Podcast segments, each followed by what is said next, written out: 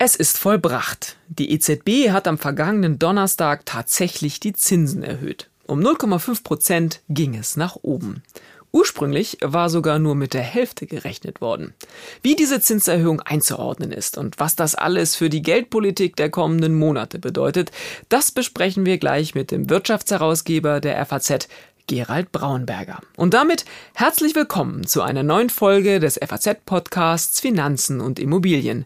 Mein Name ist Inken Schönauer. Und ich bin Dennis Kremer. Schön, dass Sie dabei sind an diesem Dienstag, den 26. Juli.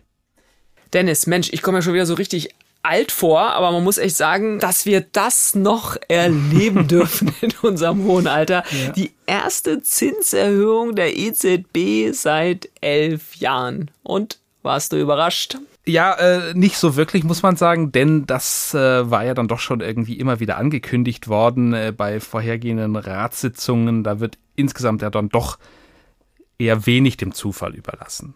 Ein kleines bisschen überraschend war natürlich, dass der Schritt ein wenig höher war als angenommen.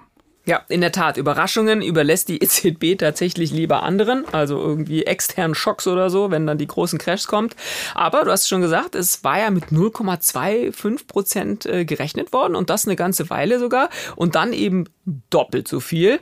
Und da muss man aber trotzdem auch sagen, das war, also es war ja Donnerstag, war die Zinssetzung, es war irgendwie lustig, dass ab Montag waberte das dann so irgendwie durch die Öffentlichkeit, hm, vielleicht wird's jetzt doch ein bisschen höher und dann wurden schon Wetten abgeschlossen, auch bei uns in der Redaktion. Also es gab mhm. irgendwie echt äh, Camp Viertel und Camp Halb. Mhm. Und Camp Halb hat sich dann tatsächlich auch durchgesetzt. Aber da merkt man auch wieder, das nennen ja Marktteilnehmer eingepreist. Ne? Eins mhm. wieder dieser äh, Fachwörter, die wir da lernen und äh, die, die wir da kennen.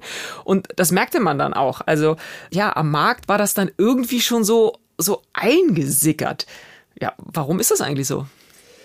Ja, die EZB hat natürlich sehr große Angst davor, dass sie die Menschen dann doch zu sehr überrascht. Vor allen Dingen seit einigen Jahren möchte man die Märkte auch möglichst wenig überraschen und möglichst gut auf das vorbereiten, was da kommt. Insofern hat man vielleicht auch schon auf die eine oder andere Weise angetestet, ob denn die Märkte auch für eine etwas höhere Zinserhöhung bereit wären.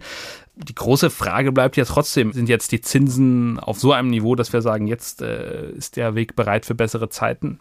Ja, das ist eine sehr gute Frage und mit der gehe ich jetzt am besten gleich äh, zu unserem heutigen Gesprächspartner, Gerald Braunberger. Ich kann dir sagen, der weiß es. Ja, und deswegen freue ich mich sehr, dass wir heute unseren Wirtschaftsherausgeber Gerald Braunberger in unserem Podcast haben. Hallo Gerald. Hallo. Die EZB mit einer historischen Sitzung in der vergangenen Woche. Vielleicht kannst du uns kurz mal einordnen, was war denn da eigentlich so historisch in der vergangenen Woche? Historisch war zum einen die erste Zinserhöhung seit elf Jahren und sie war dann gleich um einen halben Prozentpunkt und nicht wie ursprünglich angekündigt um einen Viertelprozentpunkt. Insofern kann man das als ein historisches Ereignis sehen, auch wenn man es natürlich im Kontext des Umfelds sich betrachten muss. Und da haben natürlich die meisten Zentralbanken schon ihre Zinsen erhöht angesichts der hohen Inflationsraten und die EZB war hier zu spät historisch auch in der zweiten Hinsicht, weil die EZB gleichzeitig ein neues Instrument vorgestellt hat, das verhindern soll, dass die Staatsanleihenrenditen in der Eurozone sehr weit auseinanderlaufen. Also konkret, dass italienischen Staatsanleiherenditen so stark steigen, dass Zweifel an der Schuldentragfähigkeit Italiens entstehen. Ja, gerade zu diesem Instrument, das finde ich interessant, dass das gleich so installiert worden ist als ein neues Instrument in diesem Werkzeugkoffer der, der EZB. Da haben schon die ersten gleich gerufen, uh, ob das überhaupt so zulässig ist. Wird das eigentlich am Ende dann doch wieder vor Gerichten landen? Das fand ich irgendwie einen ganz interessanten Move von der EZB, oder? Wie beurteilst du das? Das Instrument wird mit Sicherheit vor den Gerichten landen, auf jeden Fall vor dem Bundesverfassungsgericht, möglicherweise auch vor dem äh, Europäischen Gerichtshof in Luxemburg. Es war zu erwarten, dass die EZB dieses Instrument präsentiert. Sie hatte das angekündigt.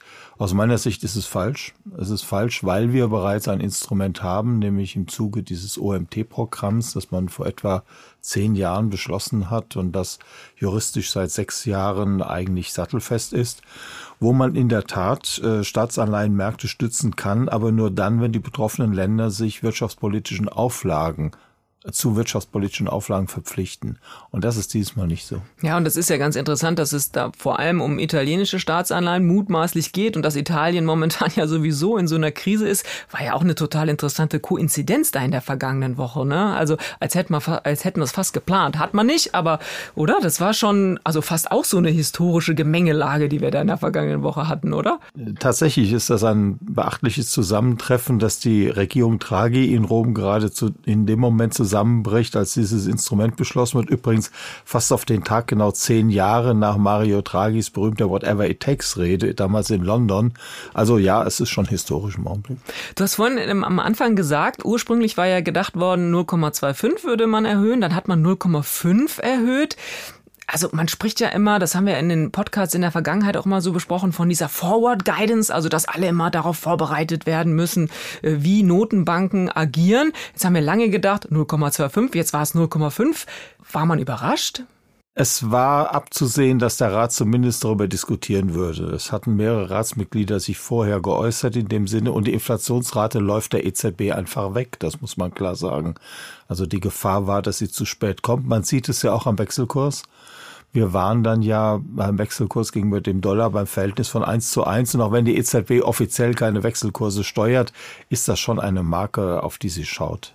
Wir haben diesen Namen Mario Draghi schon erwähnt. Der ist in Deutschland nicht besonders gut gelitten, weil ihm alle immer zugeschrieben haben, er würde diese Zinsen so niedrig halten und er ist daran schuld, dass die Deutschen praktisch enteignet werden und äh, nichts mehr sparen können, die Lebensversicherungen nichts mehr wert sind. Was würdest du sagen im Rückblick? Hat die EZB zu lange gewartet? Draghi ist jetzt schon länger nicht mehr EZB-Präsident, sondern Frau Lagarde ist die Präsidentin. Aber hat die EZB zu lange gewartet jetzt mit dieser Zinserhöhung? Zum einen sehe ich Mario Draghi als EZB-Präsidenten nicht so ablehnend wie manche deutsche Hyperkritiker. Ähm, aber auch er hat sich zu viel Zeit gelassen mit einer Normalisierung der Geldpolitik damals schon. Und die EZB ist in der aktuellen Situation eindeutig zu spät in, in der Bekämpfung der Inflation. Hm. Jetzt ist ja die Inflation eben steigt jedes Mal weiter. Wir erschrecken uns immer so ein bisschen. Da, also insofern ist es sinnvoll, dass die EZB erhöht. Andererseits muss man ja sagen, wir gehen sehr unsicheren Zeiten entgegen. Wir wissen nicht, was mit Corona passiert. Viele sprechen von äh, Rezession. Wir haben eben diese Gaskrise, hängt ja alles zusammen, der Ukraine-Krieg.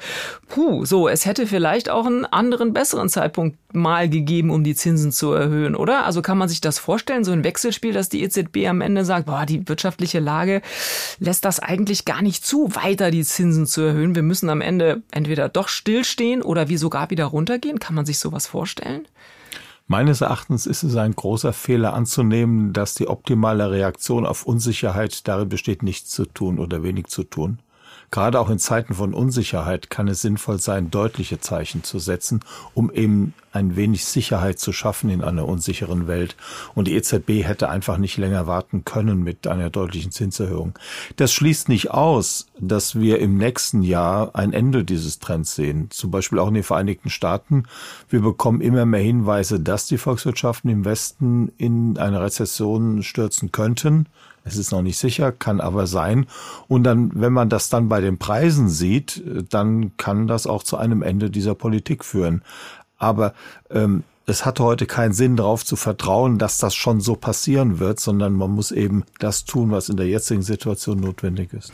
Ich fand ja den Hinweis auf die, ähm, auf die FED eben schon interessant. Die amerikanische Notenbank, die sind ja schon länger dabei, in der Geldpolitik umzusteuern. Ich fand auch interessant am Donnerstag, so die, der Börsenmarkt hat, Aktienmarkt hat nicht besonders reagiert. Da würde man ja eigentlich sagen, Zinsen gehen hoch. Das ist eigentlich äh, schlecht für die, für die Börsianer. Da war nichts los. Andererseits, wenn die FED irgendwas tut, dann sind immer alle an Aufregung. Ist der Einfluss der EZB am Ende gar nicht so groß, wie ja, wir am Ende immer denken? Die wichtigsten finanziellen Bedingungen dieser Welt werden nach wie vor von der Fed gesetzt. Daran hat sich nichts geändert. Auch die Gründung des Euros und der EZB hat daran nichts geändert. Alle schauen letztlich darauf, was die Fed macht. Und auch die Fed war übrigens zu spät in ihrer Bekämpfung der Inflation. Das ist ein Grund, warum sie jetzt eben so stark anhebt innerhalb kurzer Zeit das sehe ich auch einen Grund, warum die EZB da jetzt nachzieht. Hm. Du hast äh, eben schon gesagt oder sogar schon fast angekündigt, könnte sein, dass im nächsten Jahr diese Geldpolitik schon wieder zum, zum Halten kommt. Das werden die Sparer nicht sehr gerne hören, oder? Ich meine, was bedeutet diese Zinserhöhung denn eigentlich jetzt konkret für, für, uns Bürger. Ich sehe schon wieder die Renaissance der Sparbücher vielleicht und die maximale Garantieverzinsung der Lebensversicherung, oder? Da geht's jetzt irgendwie los. Oder doch nicht? Man sollte sich von dieser Nominalzinsillusion befreien. Bei einer Inflationsrate von acht Prozent ist ein Sparzins von einem halben Prozent auch nicht sonderlich beeindruckend. Es ist immer noch ein gewaltiger Realvermögensverlust. Äh, wichtig ist, dass die Inflationsrate runterkommt. Mein Tipp wäre, dass die Zinsen, wenn wir jetzt mal durch diese etwas unruhige Phase gegangen sind, positiv bleiben, aber nicht sehr hoch sein werden. Das aber, gibt die Wirtschaft einfach nicht her. Hm. Und kannst du mal so einen Zeithorizont nennen, was du dir so vorstellst? Also nehmen wir mal an, sie würde nicht zum, zum Halten kommen, die Geldpolitik, wie sie jetzt eingeläutet worden ist, sondern Stück für Stück so weitergehen. Wann sehen wir denn mal dann wirklich wieder Zinsen, die wir vielleicht, ja, ich kann mich so erinnern an, an meine Jugendzeiten in den 80er Jahren, da gab es schon irgendwie vier, fünf, sechs Prozent aufs Sparbuch, oder? Wann könnten wir denn da wieder möglicherweise sein? Also wie schnell würde so eine Normalisierung im, sagen wir mal, besten Falle gehen? Meine These wäre, dass wir diese Zinsen nicht mehr sehen. Äh, wenn man sich das historisch anschaut, waren die Zinsen in den 70er und 80er Jahren historisch sehr hoch und äh, wir sollten die künftige Zinsentwicklung nicht daran messen. Äh, meines Erachtens äh, wäre schon viel erreicht, wenn die Zinsen dauerhaft leicht positiv wären. Und das ist im Augenblick, glaube ich, Normalisierung von Geldpolitik und nicht eine Rückkehr auf Zinsniveaus, die vor Jahrzehnten da waren und damals auch in einer Sondersituation entstanden sind. Oh, leicht positiv, das sind aber keine guten Aussichten. Naja, wenn die Inflation runterkommt wieder auf ein Prozent und man hätte einen Zins von, sagen wir mal, zwei auf Sparbüchern, ist es immer ein positiver Realzins. Und wenn wir uns längerfristig die Situation anschauen, ist es schon nicht schlecht, wenn der äh, Zins auf Spareinlagen real positiv ist. Das war auch früher nicht immer. Ja. Nochmal kurz zum Thema äh, Inflation. Das ist ja der wesentliche Treiber. Das vergessen ja auch viele. Das eigentliche Mandat der Europäischen Zentralbank, übrigens anders als der FED, die Preisstabilität ist. Das ist das, warum die EZB eigentlich so agiert, wie sie agiert. Das ist bei der amerikanischen Notenbank äh, ein bisschen anders. Jetzt ist die Inflation sehr hoch. Die, die, das Ziel ist, sie runterzubringen. Wie ist deine Einschätzung? Wie wird das, wird das ausreichen, so wie die EZB das jetzt eingeläutet hat? Möglicherweise auch mit den, mit den Instrumenten, die sie noch hat oder sich vielleicht auch noch ausdenken wird. Also gehen wir da in die richtige Richtung? Und ich meine, viele sorgt das. Also gerade auch das Thema Energiepreise, die so weit nach oben steigen. Das ist ja ein Grund für diese Inflation. Inflation. Wie ist so da der Zeithorizont? Wie ist da deine Erwartung? Meines Erachtens werden wir weitere Zinserhöhungen durch die EZB sehen, auch durch andere Zentralbanken. Bis wohin das geht, ist schwer zu sagen. Ich würde vermuten, mindestens mal bis zwei Prozent an, an Leitzins der EZB. Und wir sollten im Preisniveau nächstes Jahr etwas sehen. Dass, ich, dass, dass, es, dass es runterkommt. Nicht, dass es wieder auf zwei Prozent kommt, aber dass es äh, zumindest ein Stück weit unter dem heutigen liegt. Hm. Woran hängt das eigentlich, wenn wir immer so davon sprechen, die Inflation ist acht, neun oder dann äh, vielleicht sogar mal zehn Prozent? Energie ist so ein großer Treiber, aber wenn wir das einigermaßen, da versucht die Regierung ja sehr viel, das in den Griff zu bekommen. Woran hängt das noch? Also woran, wie, wie konkret ist das mit der, mit der Inflation? Wenn man auf Dauer höhere Inflationsraten hat, liegt es daran, dass die Nachfrage Nachfrage größer ist als das Angebot. Die EZB kann unmittelbar nichts gegen Energiepreise und Nahrungsmittelpreise machen, die aus dem Ausland kommen, wobei das auch nicht ganz richtig ist. Ähm, denn sie kann zwar einen Preis in Dollar nicht beeinflussen, aber sie hat schon Einfluss auf den Wechselkurs. Aber es ist wahr, die Angebotspreise, die aus dem aus dem Ausland kommen, sind für sie nicht direkt äh, beeinflussbar. Äh, was sie tun kann, ist die Nachfrage dämpfen. Und das ist der Sinn von höheren Zinsen. Ja, und was wir jetzt wieder gesehen haben, ist halt einfach, dass äh, unerwartete Dinge passieren, auf die die EZB eben auch keinen Einfluss hat, wie eben zum Beispiel der, der russische Angriff auf die Ukraine. Und wenn sowas passiert, dann, ja, klar, kann sie natürlich nur darauf reagieren. Ne? Wir müssen uns über eins im Klaren sein. Und es hat keinen Sinn, das irgendwie verschweigen zu wollen. Das, was wir im Moment sehen, sind Prozesse, die machen uns ärmer. Die machen uns schlicht und ergreifend ärmer, weil wir deutlich mehr Geld zahlen für Rohstoffe. Und das kann auch nicht vollständig kompensiert werden. Und die Inflation ist ein Ausdruck, über den sich dieser Prozess des eben Ärmerwerdens auswirkt. Und was die EZB tun kann, ist, dass sie versucht, äh, diese Inflation langsam runterzubringen. Das ändert aber nichts daran, dass die Preise wahrscheinlich nicht mehr dahin gehen, wo sie mal waren. Selbst wenn wir nächstes Jahr eine Inflationsrate von Null hätten, die wir nicht haben werden, werden wir dieses Jahr wahrscheinlich acht Prozent gehabt haben. Und dieser Preisschub, den wir dieses Jahr hatten, wäre nicht weg, wenn die Inflationsrate nächstes Jahr Null wäre. Wir würden dann nur bleiben auf dem erhöhten Niveau, das wir das wir dieses Jahr hatten. Hm. Und das vielleicht nochmal ganz kurz als Ausblick führt uns einen, einen, Schritt vielleicht weg von, von der EZB. Aber glaubst du, dass diese gesamte Gemengelage, die wir momentan haben, so diese Frage von Globalisierung und Deglobalisierung, dass das nochmal neu diskutiert werden muss? Also ich meine, wenn wir darüber reden, dass gewisse Dinge einfach teurer werden, weil sie eben teurer sind. Und wir wollen wieder mehr zurück, vielleicht auch hier produzieren oder in Europa produzieren. Das ist doch manchmal auch so ein bisschen kontraproduktiv, oder? Wie sollen dann die Preise wieder sinken, wenn, wenn sagen wir mal, in Deutschland ein T-Shirt demnächst äh, produziert werden kann? Was glaubst du? Es wird sich sehr schnell zeigen, dass wir uns, und das gilt nicht nur für Deutschland, sondern für die allermeisten Länder, einen Prozess der Deglobalisierung gar nicht leisten können. Den, den kann keiner bezahlen. Äh, deswegen glaube ich auch nicht, dass es deutliche, äh, einen deutlichen Rückbau der Globalisierung geben wird. Unter der Annahme, dass der Krieg im Osten nicht völlig eskaliert und dass äh, in, in China es langsam zu einer gewissen Lockerung auch der Beschränkungen dort durch Covid kommt und äh, dann auch zu einer wieder Verbesserung bei den, bei den globalen Handelsbeziehungen. Würde es mich nicht wundern, wenn wir nächstes Jahr in eine Welt gehen, in der das Wachstum wiederkommt und in der wir, glaube ich, nicht von der Globalisierung weggehen. Es gibt bestimmte Wirtschaftsbereiche, wo man sagen wird, da müssen wir wirklich selbst drauf achten, dass wir weniger abhängig sind. Aber die Idee, dass wir sozusagen alles zurückholen, was dann mal nach Asien gegangen ist, das hat schon bei Donald Trump nicht geklappt. Die Kühlschrankfabrikation ist auch nicht nach Amerika zurückgekommen. Wobei man sagen muss, das Thema China wird äh, möglicherweise möglicherweise auch nochmal neu gedacht werden müssen, oder? Auch im Hinblick darauf, was jetzt mit Russland passiert ist. Die sind ja als Wirtschaftsfaktor nicht ganz so entscheidend, aber wenn sich da in China irgendwas regt, ich kann mich erinnern, vor ein paar Jahren hieß es, alle müssen nach China, große M&A-Aktivitäten, der Kapitalmarkt öffnet sich, ist in China nicht viel von übrig geblieben gerade. Und wenn es da noch zu anderen politischen Verwerfungen möglicherweise kommt, dann weiß ich nicht, wohin die Reise geht. Das stimmt, aber wir sind in gewissen Bereichen auch von China abhängig, also auch bei bestimmten Metallen zum Beispiel und äh, man wird eben sehen müssen, dass die Beziehungen nicht zu schlecht werden. Aber in der Tat, wenn, wenn China äh, einen Weg geht wie Russland, Klammer auf, was ich im Augenblick nicht glaube, Klammer zu, äh, dann würde auch das wirtschaftlich äh, schwierig werden.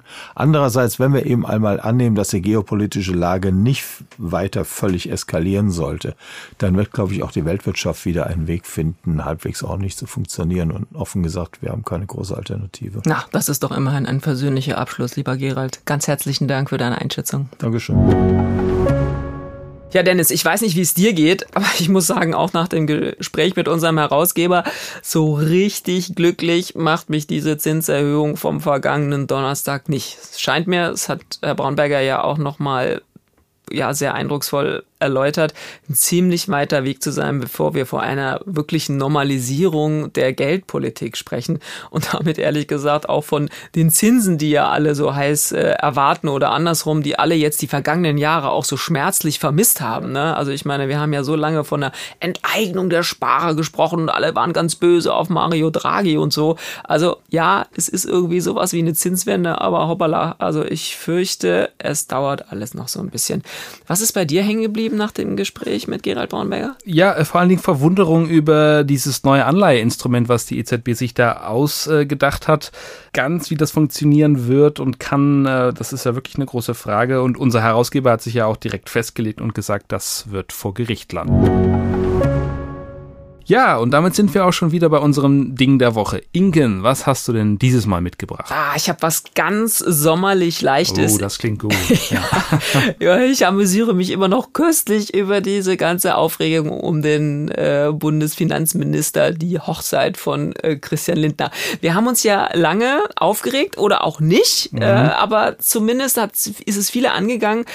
Die Frage, durfte der jetzt äh, mit seiner jetzt Frau kirchlich heiraten, obwohl sie beide nicht mehr in der Kirche sind und ob das alles so rechtens war und ob die Pfarrerin das alles richtig gemacht hat und so. Also das war jetzt lange ein Aufreger und dann wurde es irgendwie ruhig. Und jetzt kommt aber doch auch wieder Friedrich Merz ums Eck. Der rechtfertigt sich nämlich jetzt wieder aktuell dazu, warum er nicht in der Kirche war, darum ging es nicht, sondern warum er zu der Hochzeit mit seinem Jet da geflogen ist. Das finde ich herrlich. Ja, im Privatflieger, ne? Aber was, äh, was war eigentlich das Problem genau dabei jetzt? Ich habe, man muss ja sagen, wir so in Wirtschaft und Finanzen, wir haben es ja nicht so wie mit Glamour, deswegen mhm. finde ich es irgendwie ganz gut, wenn wir uns um sowas auch mal kümmern können. Ne? Und das ist ja jetzt auch gleich was Finanziges, deswegen habe ich es mir auch ausgesucht. Also ich habe jetzt knallhart recherchiert in anderen Oha. Medien. Ja, es war äh, ein Traum von ihm immer, so ein äh, Flugzeug zu besitzen. Also insofern Herzenswunsch vom Oppositionsführer. Okay. Ich meine, wer wollte ihm das abschlagen? Da, das mal das Erste. Und zweitens, und das finde ich jetzt wirklich lustig, es haben sich ganz viele dran gemacht und haben das auch mal versucht, so gegenzurechnen. Und er rechtfertigt die ganze Geschichte damit, dass er da mit diesem Flug und mit diesem Flugzeug angeblich weniger Sprit verbraucht hat auf diesem Flug nach Sylt als mit seiner Dienstlimousine.